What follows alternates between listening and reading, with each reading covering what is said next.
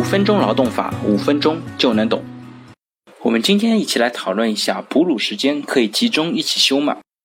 小沈呢是公司行政部的一个女同事，最近啊哺乳期刚刚结束，却在今天早上找到人事部这边提出来说啊，她回来上班到哺乳期结束，应该每天呢有一个小时的哺乳假，但是呢因为公司的工作原因，她从来没有休过这个哺乳假。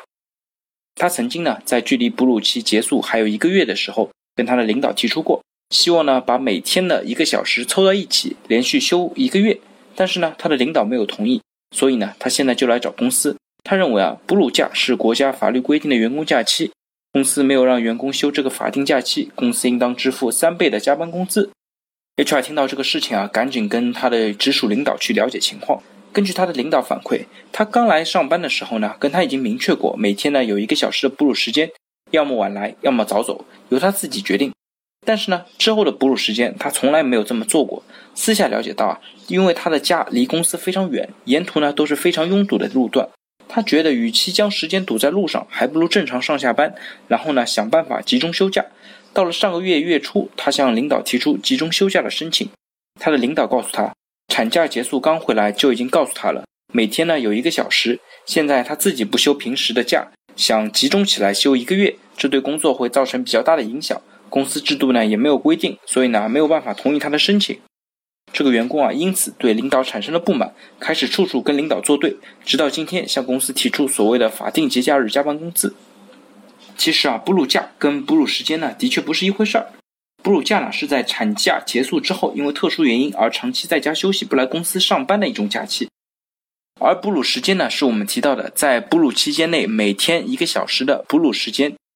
而且啊，哺乳假原则上呢是可批可不批的，待遇呢只有本人工资的百分之八十，而哺乳时间呢是必须要给的，待遇呢也即为正常的劳动。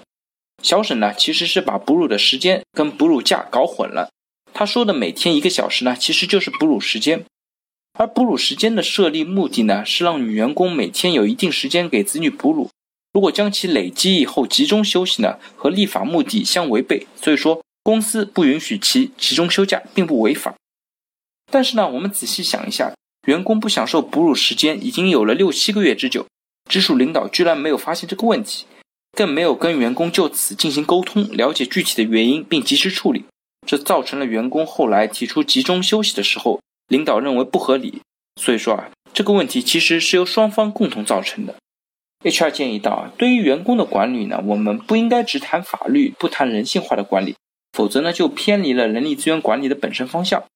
哺乳时间每天享有，这是法律的规定，所以拒绝员工累计集中休息的申请呢，也是合法的。但是呢，从人性化管理的角度来讲，这个做法是不是一定是合适的呢？如果能够保证公司没有法律风险，同意员工的申请呢，可能反而更加符合我们人性化管理的一个出发点。所以说，今天这个问题其实不是什么大的问题，只要跟员工做好合适的沟通，应该也是能够很好的解决的。那最后我们总结一下，哺乳时间和哺乳假其实是两个完全不同的概念，不要搞混淆。而哺乳时间呢，可以是晚到一个小时，也可以是早下班一个小时。在实务操作当中，有员工希望把每天一个小时累积以后集中休息，这个做法呢没有法律禁止，也没有法律允许。企业如果想同意员工的要求呢，就应该做好相关的书面申请和材料的保留工作，以备不时之需。